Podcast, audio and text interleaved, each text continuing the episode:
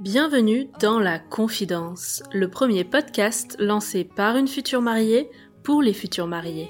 Je suis Lorraine, passionnée par le monde du mariage, je suis surtout une jeune mariée du 15 juillet 2021. À mon micro, je reçois d'autres jeunes mariés qui nous racontent tous leurs préparatifs jusqu'au déroulé de leur jour J. C'est le meilleur moyen de faire le plein de conseils pratiques, de bons plans et de recommandations de prestataires. Bref, tout ce dont on a besoin quand on prépare un mariage.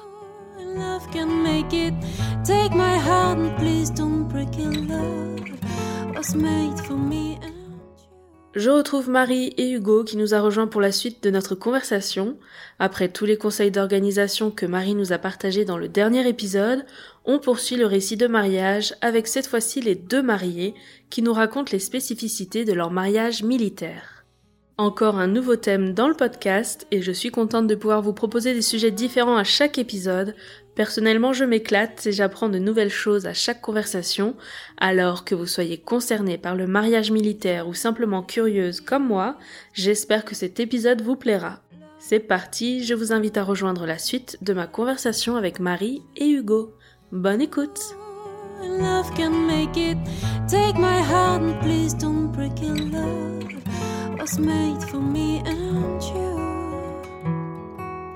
Et ta tenue, toi, on n'en a pas parlé encore Euh, moi, j'étais en uniforme de la DGA, donc Direction Générale de l'Armement, euh, puisque je suis ingénieur des études et techniques de l'armement, qui Mhm. est un corps militaire euh, particulier. Donc, ma tenue, j'étais euh, en coiffe le temps de, donc avec la casquette, le temps de, de marcher, D'accord.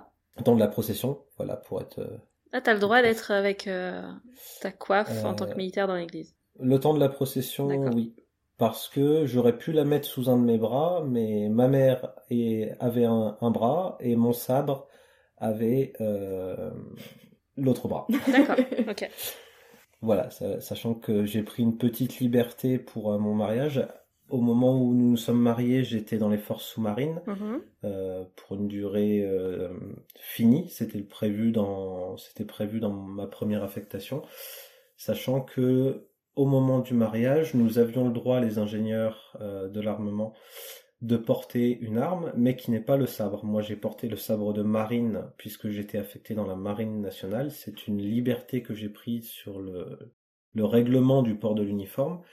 Euh, donc, je n'étais pas réellement conforme aux, aux règles stricto sensu.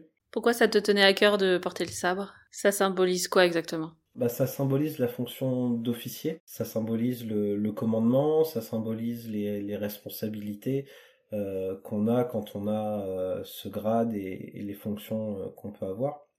Et ça symbolise aussi la reconnaissance que on peut avoir, que la nation peut avoir envers les, les gens qui ont accédé à, à un certain niveau de responsabilité. Et jusqu'à cette année, puisque les IETA n'avaient jamais auparavant défilé au 14 juillet, donc jusqu'à cette année, nous n'avions pas d'armes. Nous étions le seul corps d'officiers de tout le ministère de la- des armées à ne pas avoir d'armes. D'accord. Donc euh, c'était, on l'a toujours vécu, euh, mes camarades et moi, un peu comme une injustice. Et euh, du fait que nous ayons eu le droit, euh, je crois que ça a été signé au mois de mai, et que je ne pouvais pas à ce moment-là porter l'épée officielle de mon corps puisqu'elle n'était pas encore forgée, j'ai décidé de me marier avec un sabre de marine qui faisait pour moi beaucoup de sens puisque j'avais passé deux ans, euh, j'ai effectué deux missions sur sous-marin, euh, ma femme a sacrifié beaucoup pour, enfin, ça a été de- des périodes compliquées pour elle de devoir euh, bah, être femme de marin hein, tout simplement. Donc pour moi, ce, sabre aussi, de, de devoir le porter, ça a montré aussi le poids des engagements que j'ai que j'ai pris et que Marie s'apprenait à prendre en m'épousant également. Mhm. C'est très clair. Comment s'est passé après la, la cérémonie? Qu'est-ce que vous aviez prévu? Est-ce que c'était une bénédiction ou une messe? C'était une bénédiction. D'accord. Est-ce que vous pouvez rappeler la différence? À chaque fois, on en parle, c'est plus simple. Le- un mariage célébré avec une messe, il y a euh, donc la bénédiction plus euh, la messe. C'est, c'est, ça fait un peu bête dit comme ça, mais euh, en gros, on va avoir la, la communion de l'Eucharistie lors, lors de la messe de célébration du mariage. Lorsqu'il n'y a que la bénédiction, il n'y a que la composante mariage, il n'y a pas de communion, euh, il n'y a pas d'Eucharistie lors de cette célébration. C'est ça. Et donc, n'étant pas euh, pratiquant, on, est, on se définit comme chrétien parce que de par nos valeurs, de par nos croyances, mais on, on va très très peu à la messe. Donc on voulait rester en accord avec euh, nos principes et notre façon de vivre en faisant les choses euh, simplement. Donc, qu'est-ce qu'il y avait dans votre cérémonie? Quels étaient les moments forts? Donc on avait notre entrée euh, sur euh, Piano Guys. Mhm. Ensuite, on avait un petit mot d'accueil par, euh, par le prêtre, D'accord. une prière d'ouverture. Ensuite, on a eu un premier texte lu par ma témoin. C'est des textes religieux à chaque fois ou ça peut être des inspirations un peu extérieures voilà, En fait, on- pendant notre préparation, on a, euh, à un moment donné de la préparation, un document assez complet avec des choix de textes à faire, mais toujours euh, religieux. D'accord. Donc nous, on a choisi des textes euh, qui parlaient plus de, de thèmes assez généraux, assez comme l'amour, comme euh, on a choisi des personnes quand même plutôt euh, croyantes pour lire ces textes. Et donc le premier texte est- était lu par euh, ma témoin Claire. Très bien. Voilà. Ensuite, on a eu un psaume lu par ma maman, une musique de méditation. Donc on a pris Ave Maria euh, par euh, Brooklyn Duo, Mhm. donc une reprise au violoncelle. D'accord. Avant ça, il y avait aussi euh, l'évangile lu par le prêtre. Donc là aussi, on a pu choisir. En fait, ce qui était bien dans la préparation du mariage religieux, c'est qu'on avait euh, vraiment le choix de personnaliser notre cérémonie. Le prêtre, vous l'avez choisi aussi ou c'est celui qui était attribué à cette église et... Alors voilà, on a choisi, euh, on a choisi nous le prêtre parce qu'il n'était pas dans cette église-là euh, en particulier. C'est euh, un prêtre qui m'a suivi moi plutôt dans mon parcours, donc euh, c'était vraiment un vrai choix en fait euh, que de se diriger vers ce prêtre qui a qui a accepté euh, avec plaisir de célébrer notre union. Donc euh, ouais, il n'était pas de l'église. D'accord. Donc il a pu personnaliser encore un peu plus, il te connaissait d'avant et de... Voilà. Très bien. Et puis on a aussi eu un premier rendez-vous parce qu'il ne connaissait pas Hugo en fait euh, avant avant le avant l'organisation du mariage. Donc on a eu un premier rendez-vous où il nous a posé plein de questions, même sur moi, même s'il me connaissait un peu plus. Il, il a pris plus d'informations sur euh, ben, notre euh, notre relation à la religion, sur euh, nos familles, sur notre parcours religieux, etc. Et il était plutôt bienveillant à ce moment-là euh, sur notre parcours qui n'était pas forcément commun religieux, D'accord, ouais. je dirais. C'est tout à fait abordable et euh, l'Église nous a proposé euh, différents textes que nous avions à choisir. C'est pas nous, on nous a pas donné une Bible en nous disant, euh, bah voilà, euh, trouvez les textes. Oui, oui, vous êtes bien guidé, après il faut Voilà. faire des choix entre ce qui vous parle le plus. Tout à fait. Et ça, ça vous a plu, toute la partie préparative, euh, les questions, les réflexions avec le prêtre? Alors nous, on a eu un parcours assez euh, mouvementé avec euh, déjà la mission d'Hugo, Ouais. Euh, parce que euh, la préparation en fait à Brest normalement, donc c'était à Brest normalement qu'on devait la faire, était pendant sa mission sous l'eau. Donc il a fallu qu'on trouve nous-mêmes un autre parcours. Donc on, on a décidé de rejoindre celui de la paroisse dans laquelle nous allions nous marier. D'accord.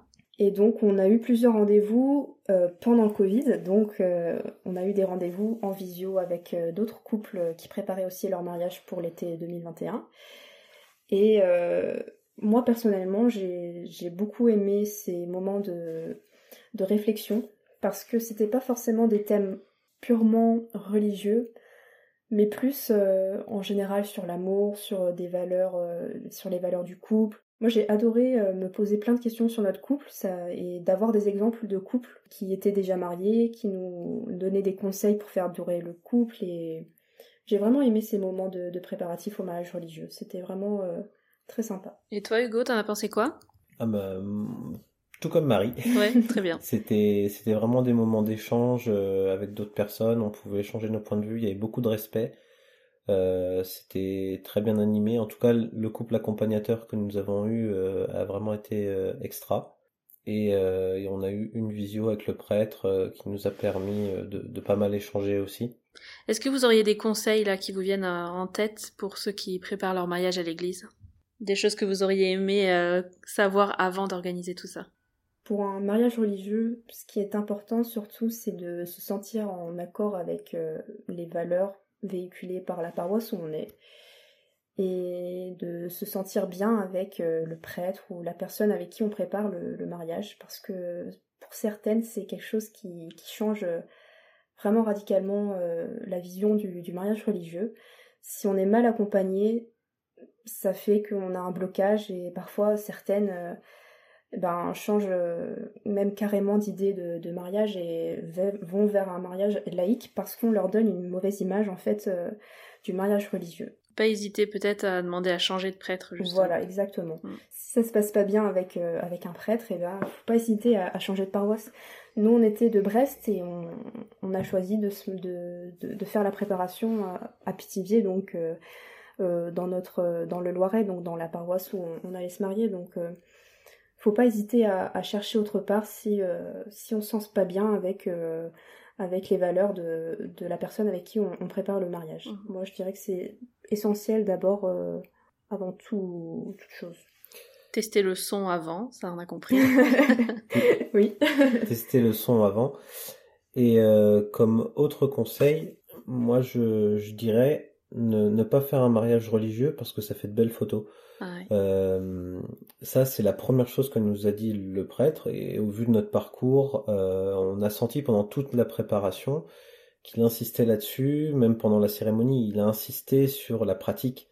C'est surtout la sortie qui est jolie quand même.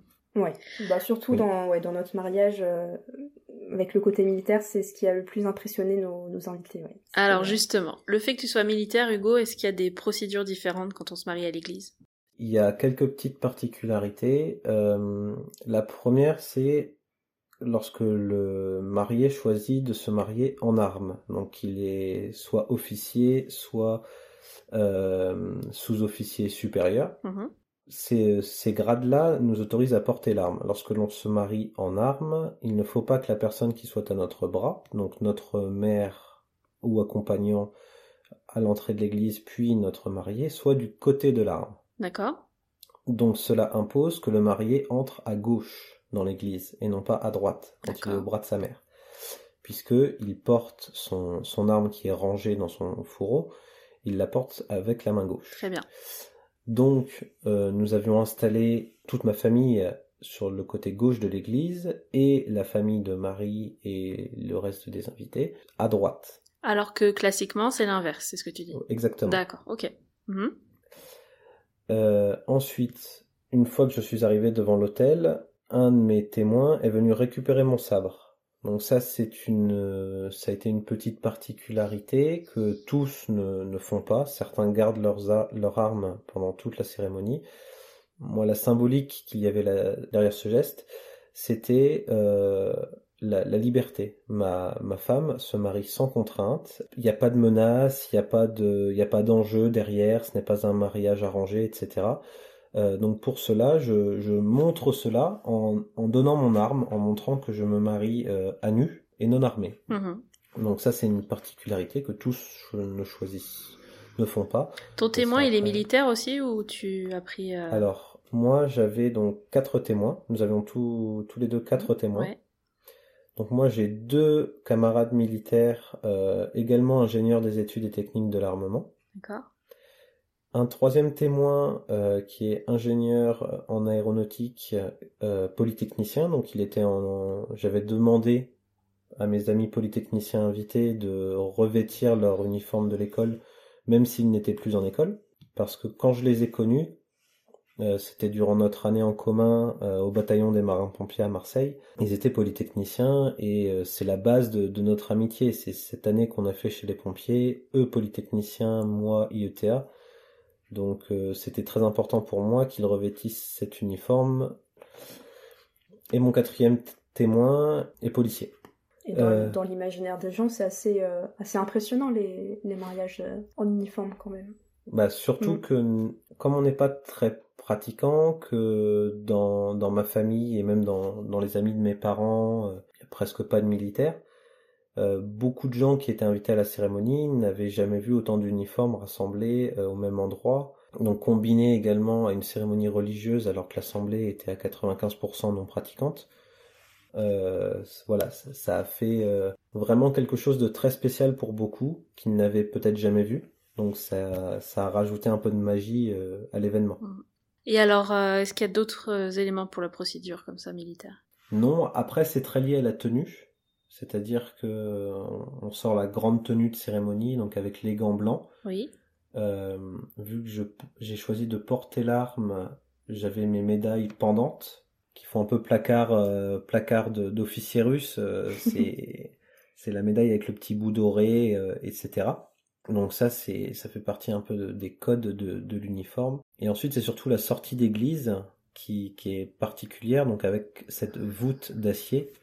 Donc c'est une aide d'honneur militaire. C'est que des sabres uniquement ou ça peut être d'autres euh, armes? Euh, Épée, alors sabre. soit sabre, soit épée. D'accord. Et d'ailleurs, nous, nous avons eu les deux, puisque les polytechniciens, leur arme s'appelle une tangente, Mhm. donc c'est euh, c'est une épée. Et euh, mes, mes camarades IETA avaient chacun l'arme de l'armée dans laquelle ils ont été affectés pendant leur année de transition entre la prépa et l'école. D'accord. Donc moi, c'est cette année que j'ai faite au bataillon des marins-pompiers à Marseille. Deux de mes témoins l'avaient faite dans l'armée de terre. Ils avaient donc leur sabre de l'armée de terre, euh, leur sabre de, Saint-Cyr. J'avais un camarade qui l'avait fait dans la gendarmerie. euh, il avait donc un sabre d'officier de gendarmerie. Et euh, le dernier camarade IETA avait son sabre de marine, puisqu'il l'avait fait cette fameuse année de formation militaire dans, dans la marine. D'accord. Donc très concrètement, là il y a une musique, tous les invités sortent. C'est ça. Ensuite, vous, vous êtes encore dans l'église. Nous, on est encore dans l'église, on discute un peu avec le prêtre, D'accord. et ensuite, euh, bah, on, on s'équipe entre guillemets. Je, je remets ma, je remets ma casquette, je mets mon sabre comme il faut pour le tenir à la main. Mhm. Je prends Marie, Marie à euh, ta droite. Marie à ma droite, bras Mhm. dessus, bras dessous, Très bien. et puis on, on se présente. Mes camarades avaient répété, donc à ce moment-là, euh, l'épée ou le sabre devant le visage. Il y avait mon un de mes témoins qui était la personne la plus grande du dispositif euh, donnait les ordres. Donc à ce moment-là, ils ont formé la voûte d'acier. D'accord. Donc c'est là qu'ils ont levé l'arme pour former ce- cette voûte. Alors il y a une petite particularité, on fait pas ça n'importe comment. Il faut que le tranchant de la lame soit porté vers le devant des mariés, c'est-à-dire dans le sens de la marche. Donc les, les personnes qui étaient à notre gauche avaient la paume de la main droite vers le ciel pour que le tranchant de la lame soit vers l'avant, et ceux qui étaient à notre droite avaient la paume vers le sol pour que le tranchant de la lame soit toujours vers le devant. C'est une façon de, de protéger le, le couple. Et normalement, traditionnellement, les gens qui acceptent de faire partie d'une voûte d'acier s'engagent par la symbolique à protéger le couple euh, durant euh, leur vie. Hmm. C'est plus une, tradition militaire. euh. Voilà, donc c'est une tradition militaire, exactement. Ça existe aussi pour les mariages de, de pompiers, par exemple. et- Alors oui, après il y a, y a plein de haies d'honneur. Je sais que chez les judokas, on a tendance à faire des voûtes euh, où on va tendre des, les ceintures noires des, des judokas invités euh, pour que les, les maris passent, euh, les mariés passent dessous. Ah, super. Chez Mhm. les pompiers, effectivement, chacun ramène son casque Son casque, ouais. et il y a une aide d'honneur faite avec le casque. Donc euh, il peut y avoir plein de variantes, mais la, la, la voûte d'acier originelle euh, a vraiment une, une symbolique très forte derrière. Et donc après, vous passez sous cette aide d'honneur. C'est ça, pour rejoindre le, le reste de la, de la Les foule invitée qui euh, nous, nous ont jeté plein de pétales, euh, plein de pétales de rose. Peut-être donner ton anecdote sur. euh, Ah oui. Et lors, lors des répétitions, euh, donc mes amis qui ont répété euh, la voûte d'acier euh, dans la salle de, de célébration m'avaient demandé si ça me convenait, etc. Et ils m'avaient surtout demandé quand est-ce qu'on arrête. Et je leur avais dit, bah écoutez, dès qu'on a descendu les escaliers, je me retourne, je vous remercie, et c'est le symbole pour que vous puissiez rabaisser les armes. Pris dans l'instant présent à, à aller voir tout le monde, j'ai complètement oublié. Tu t'es jamais eux- retourné. je me suis jamais retourné et eux, en bon militaire, ils sont restés bien une minute le bras tendu avec le sabre euh, ou l'épée Et le à sourire et le Voilà. sourire exactement. Euh, Et je pense qu'ils étaient en train de se dire mais quand est-ce qu'il se retourne ce con? Et, et au final, je crois que c'est des gens de, c'est des invités qui ont dit euh, euh, Hugo, tu vas les laisser comme ça encore longtemps? Et je me suis dit ah mince, j'ai complètement oublié. Donc je me suis retourné et, et ils ont pu rompre euh, le dispositif. Ça, ça Mais fait des jolies photos, j'imagine aussi. Ouais, on, Ouais. a, on a pas mal de photos, Ça- même posées. euh, Ça a fait de très jolies photos. Après, euh, je- moi je trouve qu'il y a toujours, il y a toujours un petit quelque chose qui m'a manqué un peu euh, avec, avec le recul. Euh, il il y a aucune photo qui était comme ce que j'avais imaginé. Après, c'est le problème aussi quand on quand on rêve trop de son mariage. Le l'instant présent, le rendu ou les photos ne correspondent jamais au rêve qu'on qu'on s'en était fait. Qu'est-ce que tu voulais voir différemment? Je sais pas, c'est c'est du détail, c'est ça va être la, la posture qu'on va avoir sur une photo, euh, le regard de tous. Il suffit qu'il y en ait un qui, qui ferme les yeux pour que ça se voit et que la photo soit pas exactement Ouais. parfaite.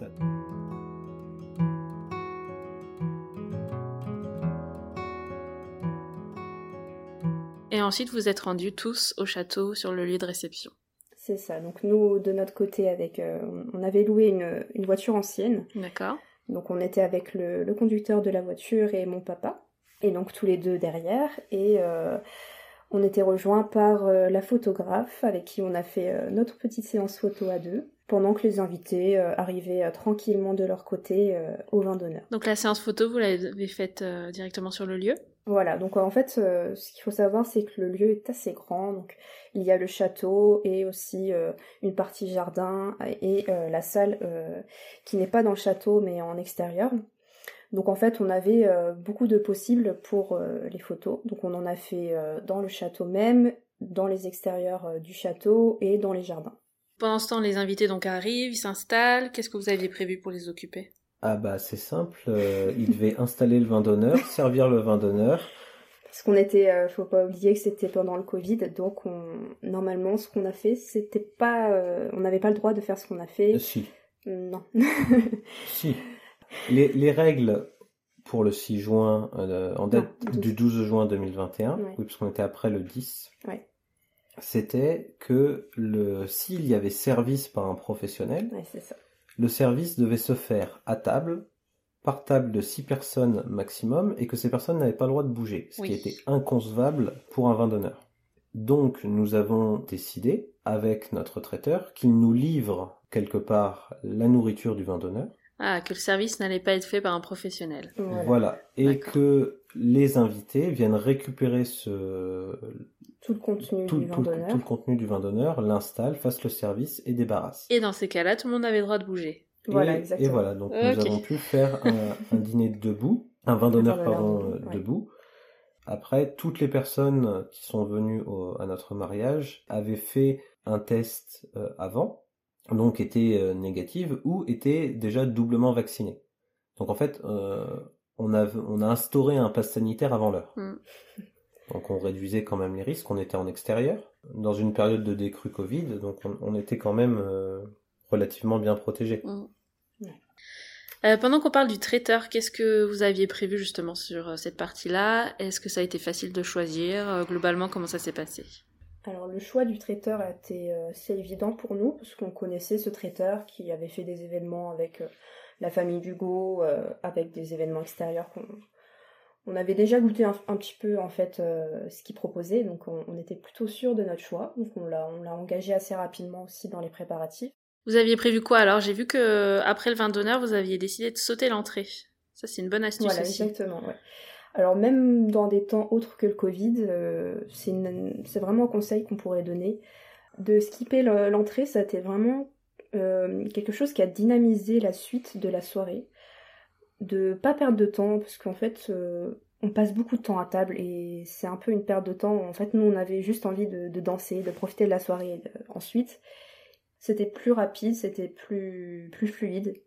Mais des fois, on n'y pense pas quand on est au tout début euh, du Mm. processus avec le traiteur, parce que eux ont tendance à nous proposer un vin d'honneur, ensuite entrée, plat, fromage, dessert, enfin la, la Ouais. totale. Mm. Et euh, parfois, on n'y pense pas, on sait pas que ça peut être enlevé ou on n'a pas l'idée tout simplement quand on est euh, au Même, enfin, nous, on avait le Covid qui, qui faisait qu'on devait dynamiser. Enfin, c'était une nécessité de d'aller au plus rapide possible, Ouais. de ne pas s'étaler. Mais je pense que même si on n'avait pas eu le Covid, ça aurait été une bonne astuce pour euh, dynamiser le. Pas traîner le- trop à table assis. Voilà. Après, nous, on, a vraiment eu la chance d'avoir un traiteur qui avait pleinement compris le problème d'horaire, puisqu'on avait le couvre-feu à 23h. Donc on a fait un vin d'honneur de 17h à 19h, enfin à 18h30-45. On a eu des invités extraordinaires qui nous ont aidé à ranger le vin d'honneur très rapidement. Euh, on a pu faire une entrée des mariés comme ce qu'on avait imaginé, etc. Et le, le, traiteur avait renforcé ses équipes, ce qui fait que à 22 heures, même pas avant 22 heures, le dessert avait été servi avec euh, la célébration du dessert, etc. Ce qui a permis ensuite aux équipes du traiteur euh, de partir à 22 heures. Donc euh, eux n'étaient plus présents à 22 heures. Et nous, nous avons pu faire de façon complètement illégale à ce moment-là notre soirée dansante. D'accord. Vous avez quand même fait le couvre-feu 23 heures ou vous êtes resté? Oui. Oui, de toute façon, il y avait un, un vigile d'une d'une d'une société de sécurité euh, incendie euh, sous-traité par le sous-traitant du département qui euh, le département qui est le Mm. gestionnaire du, du lieu qui était présent pendant toute la soirée. On a d'ailleurs une très belle photo euh, prise sur le photobooth euh, Du vigile. du vigile qui est appuyé par mes gardes euh, et qui s'est fait prendre en photo euh, sans le vouloir.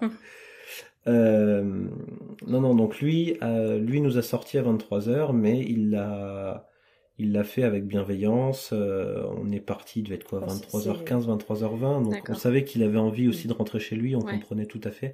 C'était une obligation en fait pour nous. Enfin, si on avait pu euh, rester un peu plus longtemps, je pense qu'on l'aurait fait. Mais on était obligé de façon de finir à 23h et c'est ce qui a rendu cette soirée un peu euh, épique parce qu'on on savait qu'on avait on n'avait pas le temps. On, on- on savait qu'on avait une heure pour danser, donc euh, les invités étaient à fond, mais à fond comme jamais quoi. Puis c'était un peu le, premier événement depuis euh, depuis des mois que les gens pouvaient enfin euh, se libérer ne pas penser à, ce virus le temps d'une journée. Et d'ailleurs, on n'en a pas parlé un instant pendant, pendant toute la journée, donc ouais, ça a rendu la soirée particulière. Est-ce que niveau animation pendant la soirée, vous avez prévu des choses? Est-ce que vous aviez eu des surprises? Alors nous, on n'a rien prévu. On, a, on a laissé euh, carte blanche euh, à nos témoins. Très qui- bien. Qui nous ont prévu euh, quelques animations.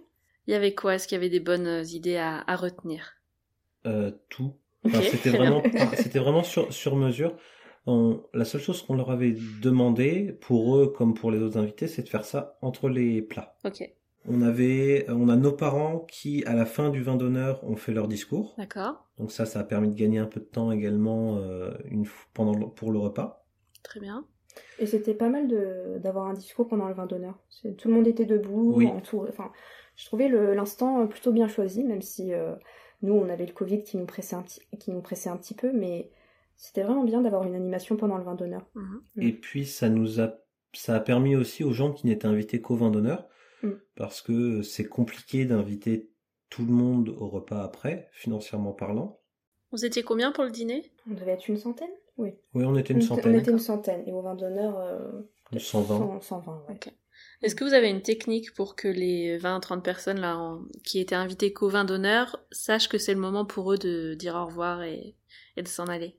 Bah, ça a été, ça a été simple. Le, c'était le faire part. Sur le faire part, il y avait marqué invitation à la cérémonie, euh, puis au vin d'honneur. D'accord Et pour les personnes invitées au repas, il y avait un petit carton d'invitation en plus qui les invite, qui les conviait au repas après.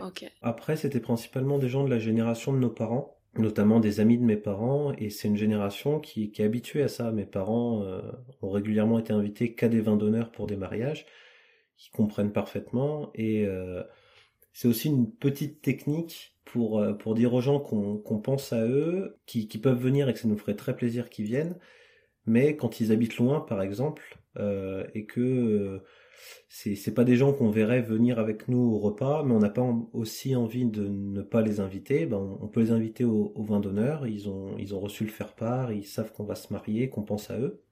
Mais comme c'est qu'un vin d'honneur, peut-être qu'ils ne vont pas faire le déplacement, donc Mm. ça, ça peut soulager aussi euh, des, des personnes pour qui euh, venir à un mariage et avoir beaucoup de distance à faire euh, peut être une grosse contrainte Mhm. malgré le, la joie qu'il y a à partager. Donc, euh, non, on n'a eu aucun souci là-dessus. Au- moment venu, les, les gens sont partis en fait quand on a tout déménagé, comme on, on avait tout installé. Enfin, comme notre, notre équipe avait tout installé, ils savaient qu'en déménageant euh, le vin d'honneur, c'était le moment de partir. Donc euh, D'accord.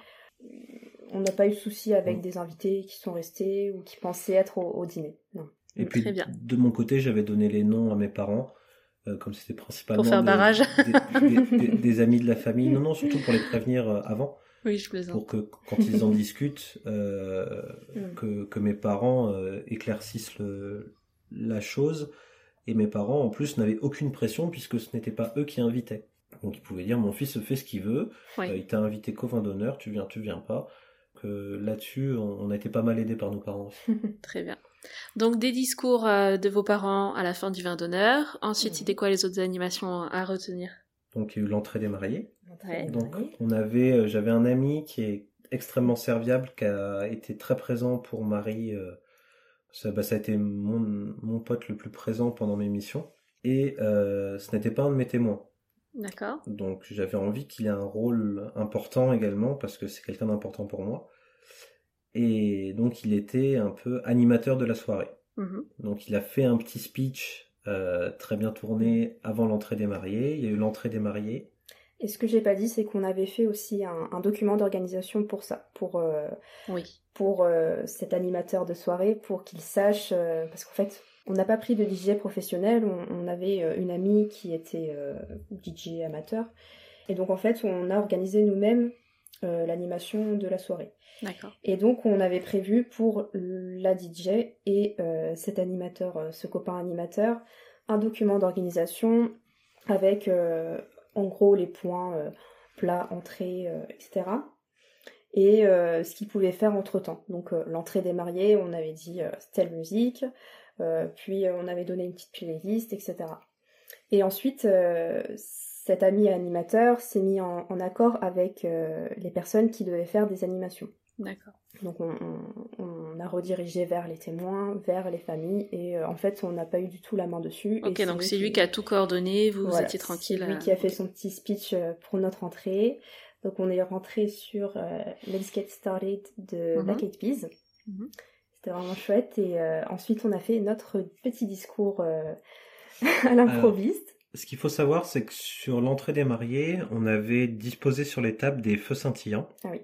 Mm. Et euh, nous avons eu quelques petits soucis puisque certaines personnes les ont allumés en étant trop près de la nappe.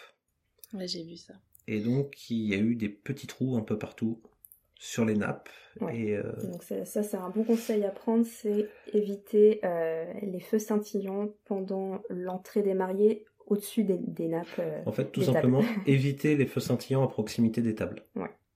Est-ce que c'est au moment où il le repose et que c'était encore un peu chaud, ou est-ce que c'est vraiment non. le fait de le tenir dans la main et ça... Non, non, là, ça a vraiment été les étincelles. le- les D'accord. étincelles de Mm. métal chaud qui, en Ah ouais. En étant trop proche, en fait, du, de la table, de la nappe. de la, de la Mm. nappe, euh, on fait des trous. Parce que vous avez dû payer les nappes après, c'est ça? Voilà. Ok. D'accord, mais c'est noté. C'est les scintillants, les longs, là, les feux, Ouais, euh. Oui, Il durait deux minutes cela et euh, ouais, ça a fait des dégâts. ça crépite bien. Bon, Ouais. ok. Mais c'était joli sur les photos quand même. Ah bah quand même. donc, donc, une fois qu'on a fait notre tour et notre entrée, on a pris le micro et il y a eu notre discours qui était la seule chose que nous n'avions absolument pas préparée. Ah si, si, il y avait autre chose quand même. La danse des mariés. On y reviendra. si, si, on l'a plus préparé que notre discours d'entrée, Oui, je suis désolé. On Et ça le fait quand même ou pas en improvisation? Alors Hugo Euh. est un peu plus à l'aise à l'oral, donc Ouais. euh, Oui, il j'ai s'en des... est bien bien sorti. Disons que j'ai des capacités d'improvisation que j'ai éprouvées pendant toutes mes années d'études. On parle avec notre cœur finalement. On- n'avait rien préparé, donc on voilà, c'est c'est le, le message principal. On les remercie. On...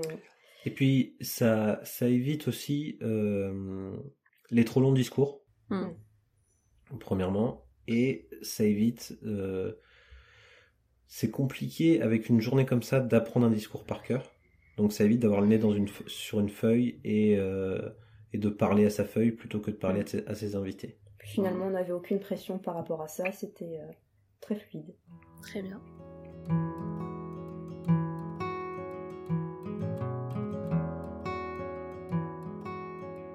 Et ensuite, il y a l'entrée des mariés, euh, l'entrée des mariés, n'importe quoi, la première danse. la première danse, la. Juste, à- juste avant, il y a eu euh, ce qui nous a causé euh, Oui. de gros problèmes. On a eu la fontaine de champagne. Ah. Donc on a eu une bouteille.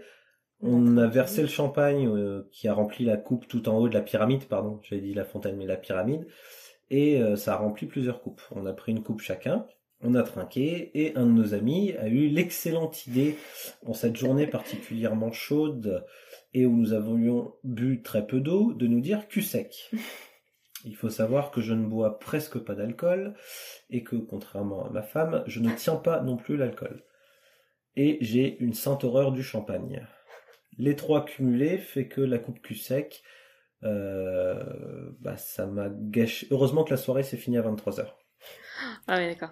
Oui, parce que les coupes du dessus, elles sont à ras-bord, quoi. Ouais, Oui, ouais, ouais. donc là elles étaient longues, même si c'est moi qui ai gagné. Euh, je- Voilà, donc euh, on va dire que j'ai pu dans, on a pu faire l'entrée euh, Mm. qui s'est très bien passée. On- Je vais laisser Marie la raconter.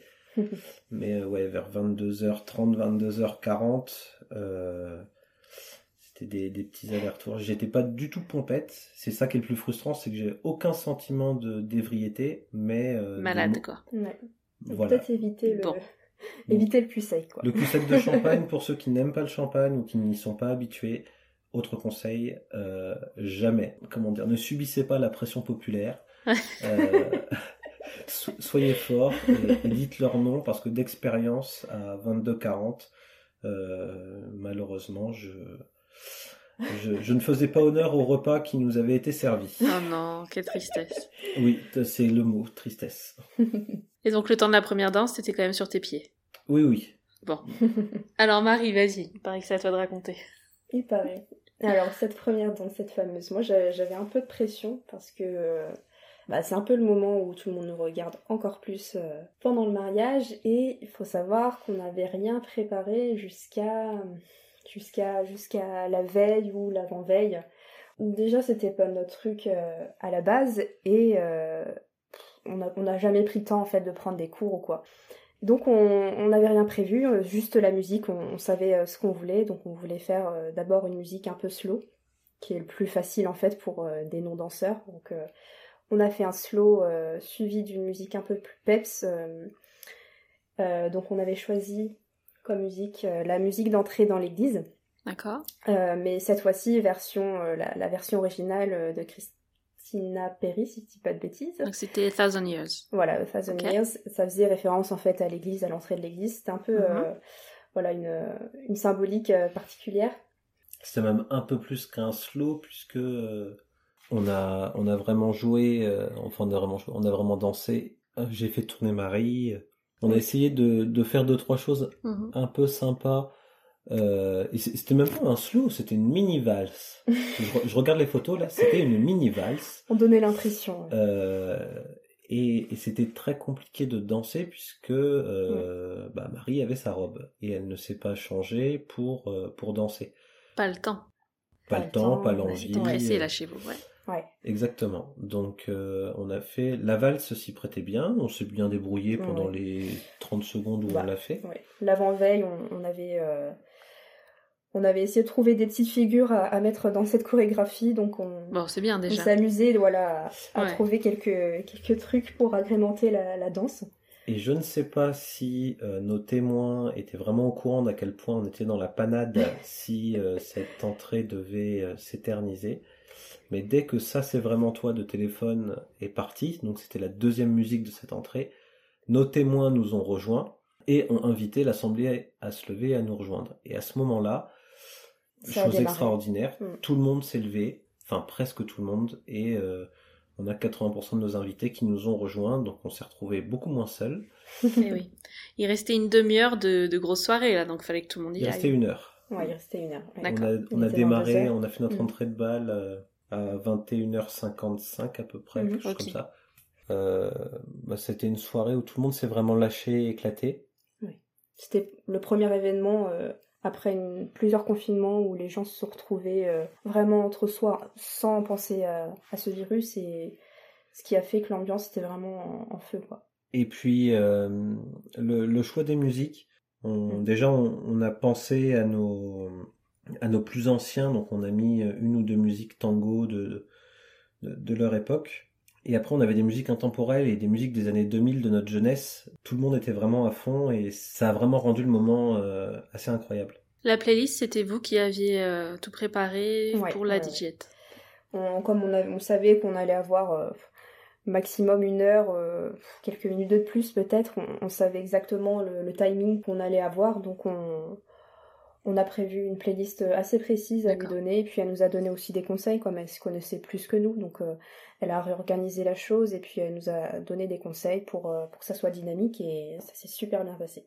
Fin de soirée, après vous êtes allé dormir où, vous, sur le gîte qui était à proximité, c'est ça?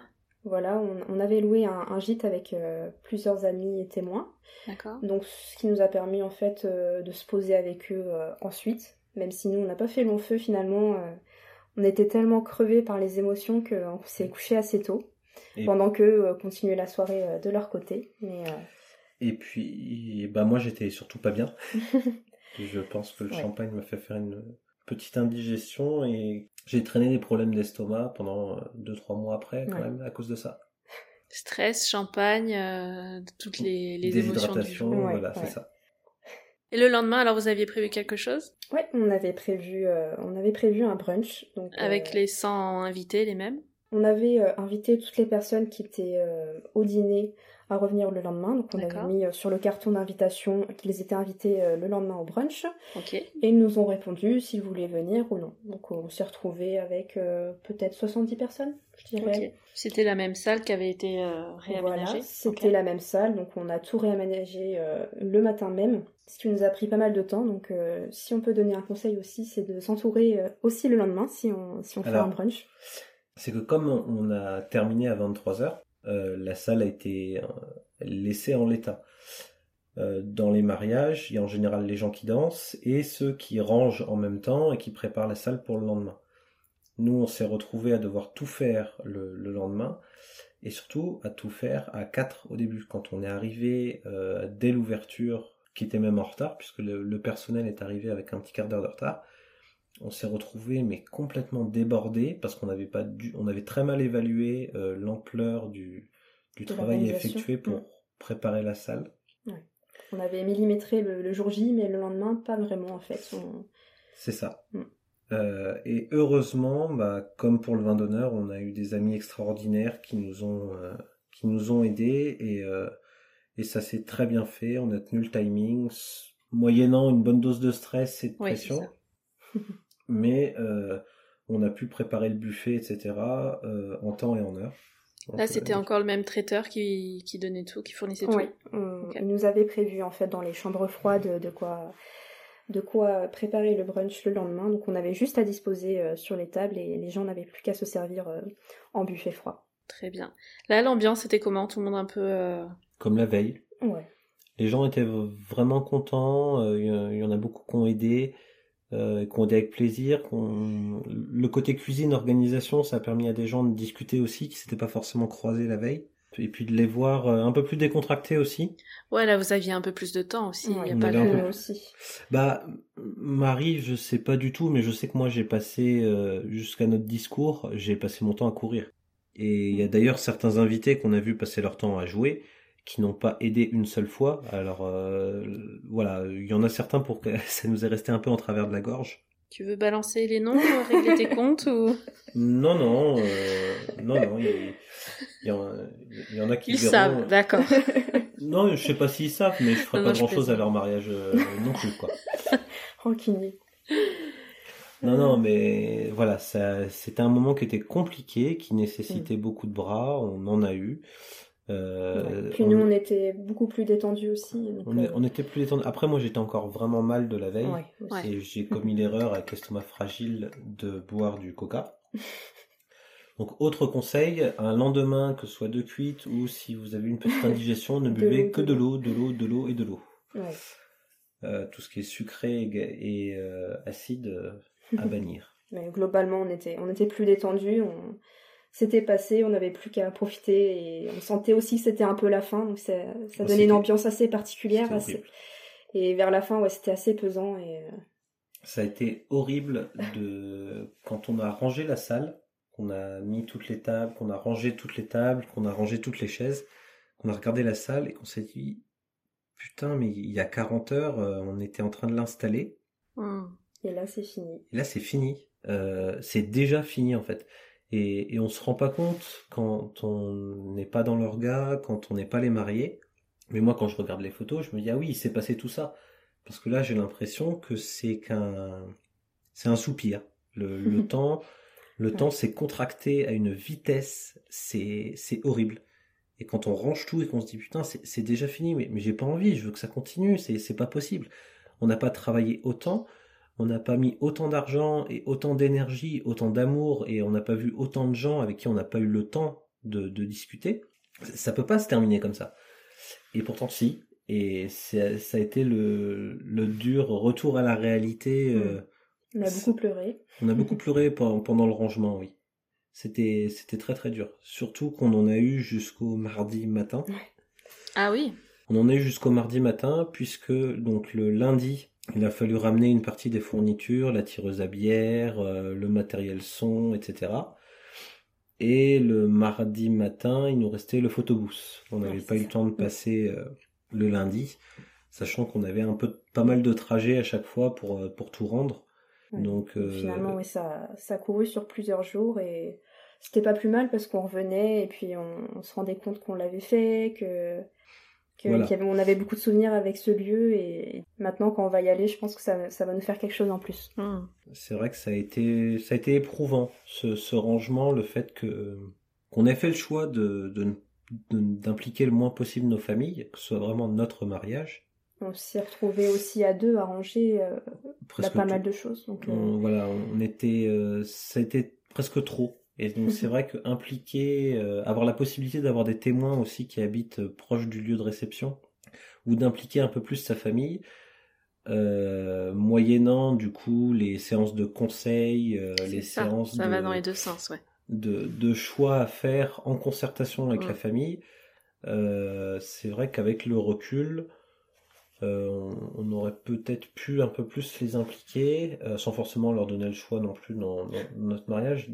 D'ailleurs, ils l'avaient très bien compris qu'ils n'auraient pas beaucoup leur mot à dire. Mais si on les avait un peu plus impliqués, ouais, on, on aurait un peu moins dégusté euh, niveau énergie, stress, euh, fatigue.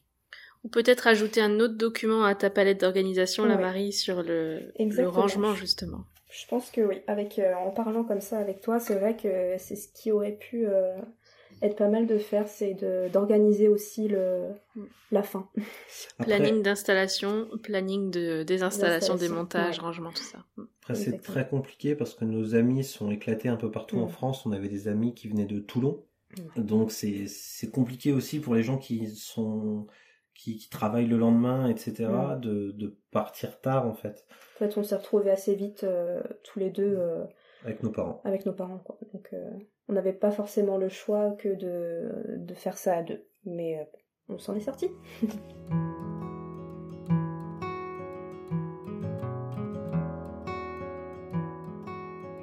Et une fois que tout a été rangé, alors qu'est-ce que vous avez fait la semaine euh, qui a suivi?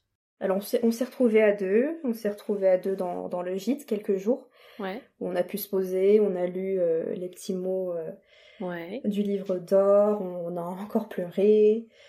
On, est revenu sur, euh, sur euh, l'événement. Hugo, euh, avec son ventre, euh, Hmm. ça a été un peu dur pour lui.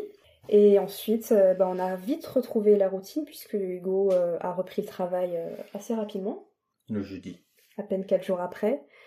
Moi, le lundi d'après. Et en fait, on s'est vite retrouvé face à la réalité et c'était assez dur de, de, de quitter, euh, de quitter ce rêve. Mais ce qui a été plus dur pour moi, ça n'a pas été forcément euh, juste après. Ça a été euh, bah, les, les semaines et les mois après, en re-regardant les photos et de se dire ah c'est fini, ça y est. Et Le fameux Wedding Blues. le fameux. et oui. T'as eu le temps d'écouter l'épisode ou pas là Pas de encore, mais euh, ouais, je pense que ça va être, ça va être super. Mais je pense que ça nous touche euh, forcément un peu tous, ce, ce wedding blues. Autant, autant les, les femmes que les hommes, je pense. C'est l'épisode 49 pour ceux qui vont écouter cet épisode-là un peu plus tard. Et euh, c'est top parce qu'il y a tous les stades différents. Il y en Mm. a une, euh, Lisa, qui était juste au début de son wedding blues. Il y a Justine qui était en plein dedans, mais euh, vraiment dans le dur et, et qui a vraiment bien mis les mots dessus, Mm. qui avait la voix un peu tremblante et tout, la pauvre. Mais, Mm. mais du coup, celles qui sont vraiment dedans, je pense que c'est un bon témoignage aussi à entendre. Et après, il y en avait trois, quatre autres qui avait déjà trouvé en fait les, les pistes pour s'en sortir et, euh, et, ce qui marchait bien pour elle et ce qui leur avait fait du bien, etc. Donc euh, franchement, un, bon épisode pour celles qui sont dans le wedding blues. On n'y pense pas forcément à l'après-mariage puisqu'on on prépare ce jour depuis des, des mois, des, des semaines et, et on pense pas à ce qu'il va y avoir après. On, forcément, on a, on a des projets, mais il nous reste forcément ce, ce, petit, ce petit sentiment de, de c'est déjà fini, il faut passer à autre chose, alors que ça a été notre centre d'attention pendant des mois et c'est pas forcément évident.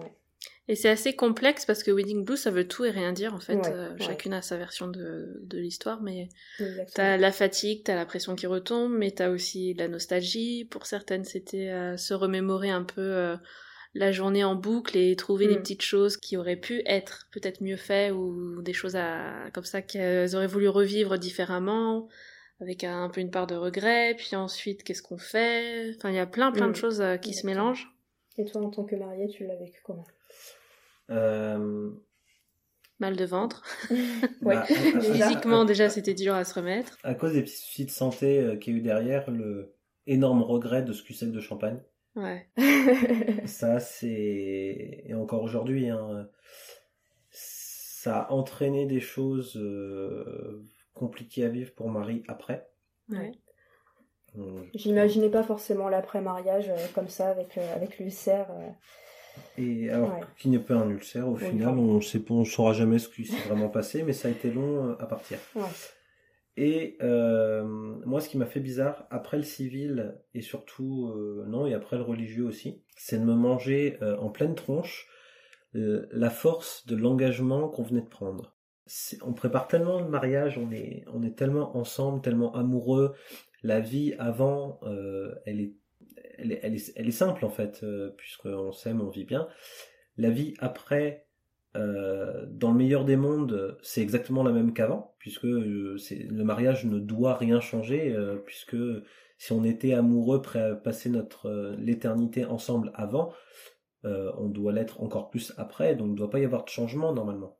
Mais quand on, moi, quand j'ai réfléchi à la force de l'engagement qu'on avait pris, ça peut faire peur. Et moi, il y a eu un moment hmm. où ça m'a effrayé de se dire que ça y est, devant, euh, devant la loi française et devant Dieu, tu, tu es uni à, cette même personne pour toujours. Et quand on en vient à penser ça, euh, même si c'est que, que bref, euh, et parce que c'est une, une forme de réalité aussi, hein, c'est vrai que quand on décide de se marier à quelqu'un, c'est pour toujours bah ça fait peur. Ça, tu l'avais pas intégré avant ou Et oui, je l'avais pas vraiment intégré, euh, alors que quand j'ai fait ma demande en mariage, euh, quand on parlait mariage, pour moi c'était normal, et c'était normal que Marie devienne la mère de mes enfants, que de nos enfants, euh, que c'était normal que je passe ma vie avec elle, qu'elle soit tout le temps là à mes côtés. Et, et aujourd'hui, c'est redevenu, c'est redevenu normal.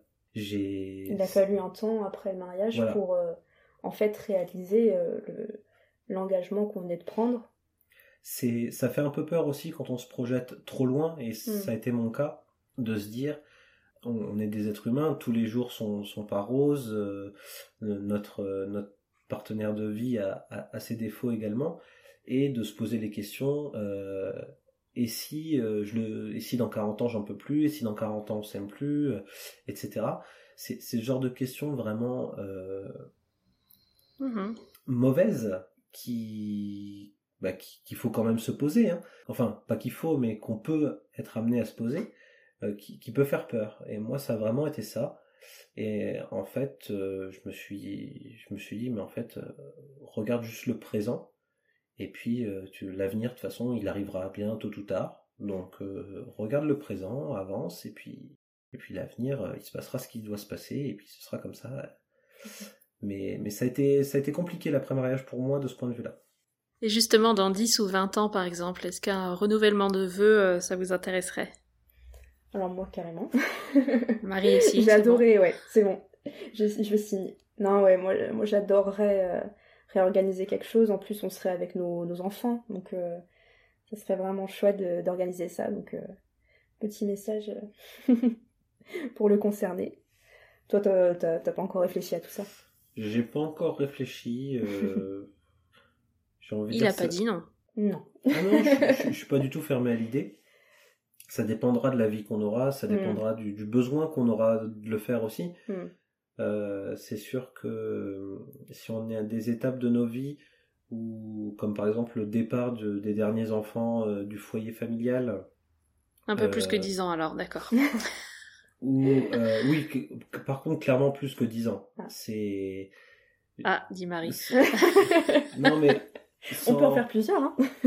sans- C'est pas obligé être- d'être de la taille d'un mariage, tu sais. Non. c'est- Non, mais même si quelque chose de simple, euh, ça voudrait dire que on aurait besoin de se redire les choses au bout de 10 ans. Et je trouve ça un peu court.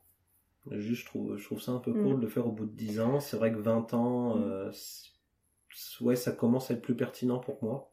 Après, comme je dis, on sait pas ce que la vie va nous réserver. Mm, mm, mm. On sait pas ce qu'on va avoir à traverser.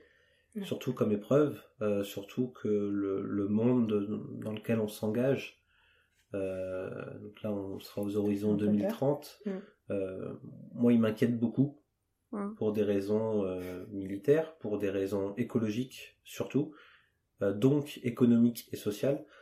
Donc peut-être oui que on, se retournera vers vers la foi, peut-être qu'on on aura besoin de ce renouvellement de vœux pour être plus fort. Après, ce qui nous a été donné comme conseil, euh, euh, je sais plus qui est-ce qui nous a donné ce conseil, mais euh, on a écrit pour notre, euh, pour notre préparation au mariage religieux des lettres euh, d'intention. Mhm. On s'est échangé pourquoi on, on voulait se marier, pourquoi on voulait se marier à l'église. Et ça peut être pas mal aussi de, de reprendre ces lettres et de se les rééchanger, de, de relire ça à, à deux. Et, euh, et ça peut être pas mal, par exemple, pour, pour les 10 ans, de, de, se, ré- de se rééchanger des vœux. Et, C'est c'est pour les 10 ans maintenant. non, mais c'est particulier quand même, les 10 ans. Mm. Et je pense que si, si renouvellement de vœux il y a, euh, ça sera plutôt sur euh, un format type euh, cérémonie laïque, comme on n'a pas eu, on n'a pas eu l'occasion Oui. de le faire. je trouve ça pas mal. Un peu plus libre, un peu moins voilà. codifié. Exactement, avec, avec des rituels assez sympas. Donc, Très bien. euh, Bon, on va passer à la conclusion alors. En prenant du recul, quel est votre meilleur souvenir? Vous avez le droit à un souvenir chacun si c'est pas le même. Moi, c'est clairement l'arrivée de Marie dans l'église. Le moment où tu te retournes. Oui. Surpris de voir du coup euh, sa robe, euh, son maquillage, qui, qui, qui l'a fait beaucoup réfléchir euh, Ouais. après surtout. Mm. Ouais, c'était ce moment de d'apaisement, de Pouf, Mm. ça y est, c'est parti. La pression retombe. Et Mm. tout le reste va être euh, chronométré, millimétré, c'est préparé. Euh, tout le monde est là pour faire en sorte que ça se passe bien. Donc euh, j'étais Mm. très serein et ouais, c'est ça. Mm. C'est l'entrée de. C'était le moment le plus le plus fort. Pour toi, Marie? Pour moi, Ça a le droit d'être le même. hein. Ça va peut-être paraître bizarre et, euh, et pas forcément commun, mais moi j'ai adoré la séance photo entre, entre tout, entre, entre la cérémonie religieuse et euh, le vin d'honneur. Ce sentiment où tu sais que c'est pas fini, que le, le meilleur euh, reste à venir, entre guillemets, avec, euh, avec le vin d'honneur, avec la soirée, et que que- qu'on vient juste de s'échanger des vœux et qu'on est super heureux, qu'on est à deux avec, avec notre photographe qui a été super avec nous et, et j'ai adoré ce moment où en fait on s'est posé, on s'est dit euh, ça y est c'est fait et en même temps on a encore le temps de profiter et, euh, et c'était juste euh, génial de se retrouver tous les deux et, et juste de profiter du moment présent. Si vous deviez conseiller trois prestataires parmi ceux qui ont participé à votre mariage, lesquels vous recommanderiez à celles qui nous écoutent? Alors déjà, bah, gros coup de cœur humain et, et professionnel, euh, notre photographe Anaïs, Anaïs Dacruz, qui est encore très jeune dans le métier, mais qui, qui a une sensibilité qui, qui nous touche, qui a touché toutes les personnes qui ont, qui ont vu nos photos. D'accord Euh, le photomaton qu'on a eu au- dans la salle, qui est euh, un photomaton de la boîte aux souvenirs, qui a un look assez rétro, donc euh, ça a plu à nos invités, parce que c'était comme un élément de déco, mais qui était plutôt pratique et qui a donné des, des photos de qualité, puisque c'est un photographe qui a ce, ce photomaton, donc j'ai adoré cette, euh, cet élément. Super.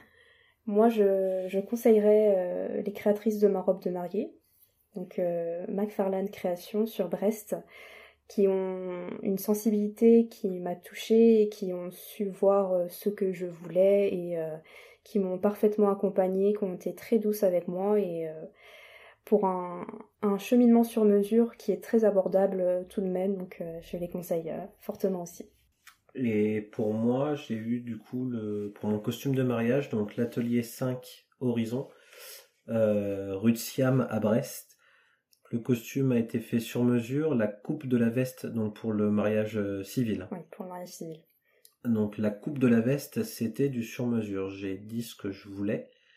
Le tailleur a fait venir sa la couturière qui fait euh, le gros des retouches en fait, quand il y a vraiment des gros travaux à faire et elle a vraiment fait exactement ce que je voulais, ce que j'avais à, l'esprit, qui n'était absolument pas trouvable euh, en déjà fabriqué. Euh, enfin vraiment, chaque pièce du costume a été euh, choisie sur mesure. Enfin voilà, très très bon accompagnement, de très bons conseils, super tailleur que je recommande et après oui, un costume sur mesure, ça coûte un ça coûte un bras mais euh, une fois qu'on en a porté un, on n'a plus envie de porter que ça. Parce qu'en termes de confort, de, de, classe, tout simplement, hmm. c'est incomparable avec du même du prêt-à-porter haut de gamme. Hein. Hmm. C'est absolument incomparable. Très bien. Euh, voilà.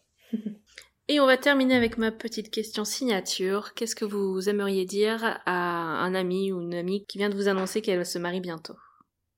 Moi je lui dirais euh, bon courage déjà, bon courage et surtout ne pas hésiter à, s'entourer de personnes bienveillantes, euh, que ce soit autour de soi. Et si on n'en a pas autour de soi on peut en trouver autre part. Moi j'en ai aussi trouvé sur, euh, Instagram en créant mon, mon compte mariage et où j'ai eu plein de conseils, plein d'inspirations et j'ai trouvé une communauté très bienveillante et euh, c'est grâce à ça aussi que je suis restée motivée pendant ces longs mois de préparatifs euh, en m'entourant de, de personnes bienveillantes et le jour J de déléguer. Déléguer tout ce qu'on peut ne pas avoir comme poids à penser, comme charge mentale, c'est extrêmement important de, de déléguer au maximum euh, avec les personnes qui sont autour de nous et voilà.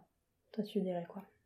Alors moi, je me je dirais euh, un peu par des formations professionnelles, se servir du retour d'expérience de tous les mm. mariés que vous rencontrez, que ce soit vos collègues, vos parents, euh, si mm. possible des mariés euh, de votre tranche d'âge qui sont mariés récemment, parce que c'est vrai que les parents et encore plus les grands-parents, autre époque, autre temps, autre tradition, mm. donc c'était fait de façon complètement différente, mais tout n'est pas n'est pas à mettre de côté. Donc se servir de, des choses que l'on estime être euh, utiles pour son mariage et puiser dans, dans l'expérience de toutes ces personnes pour justement, comme dit Marie, euh, se faciliter la vie le plus possible, mhm. éviter les erreurs. En fait, euh, c'est souvent ce sont les erreurs qui nous font perdre du temps, malheureusement parfois de l'argent, et donc se servir du, le plus possible de l'expérience et des bonnes idées des gens avec qui on va en parler. Et écoutez euh, le podcast, il y a plein plein de mines d'informations, c'est... ok, bah écoutez, super, merci beaucoup à, à tous les deux. C'était très cool de, faire de refaire le cours de la journée avec vous deux finalement. Bah, merci à toi, ça, ça fait extrêmement plaisir de, de se replonger dans cette journée euh, de rêve. Comme ça, vous aurez vos deux voix sur euh, le souvenir audio du podcast à garder, à réécouter. Qu'est-ce qu'on peut vous souhaiter pour la suite? Bah, Des enfants. De, de, réaliser nos projets, de, de continuer à être heureux à deux. T'avais pas un projet autour du mariage, toi? Si, genre, déjà j'ai celui Trop de... non, je peux en parler. Euh, celui de, de, continuer à alimenter mon, mon compte euh, qui est quand même axé mariage et euh, aussi sur, sur ma vie. Et j'avais dans l'idée de d'écrire un, un, livre autour du mariage donc de me servir de mon expérience, euh, de tous mes outils d'organisation et d'essayer de voilà d'organiser euh, toute mon expérience pour aider les futurs mariés. Super. Ça en est où? Ça c'est au tout début ou tu Oui, c'est au tout début, mais euh, mais voilà, je suis motivée à, à sortir ça de ma tête et et être fière de, de ce projet autour du mariage. Bon, ben super. Tu nous tiens au courant alors. Hein. Ça marche. Merci encore à tous les deux et puis ben, à bientôt. Merci à, à toi. Salut Salut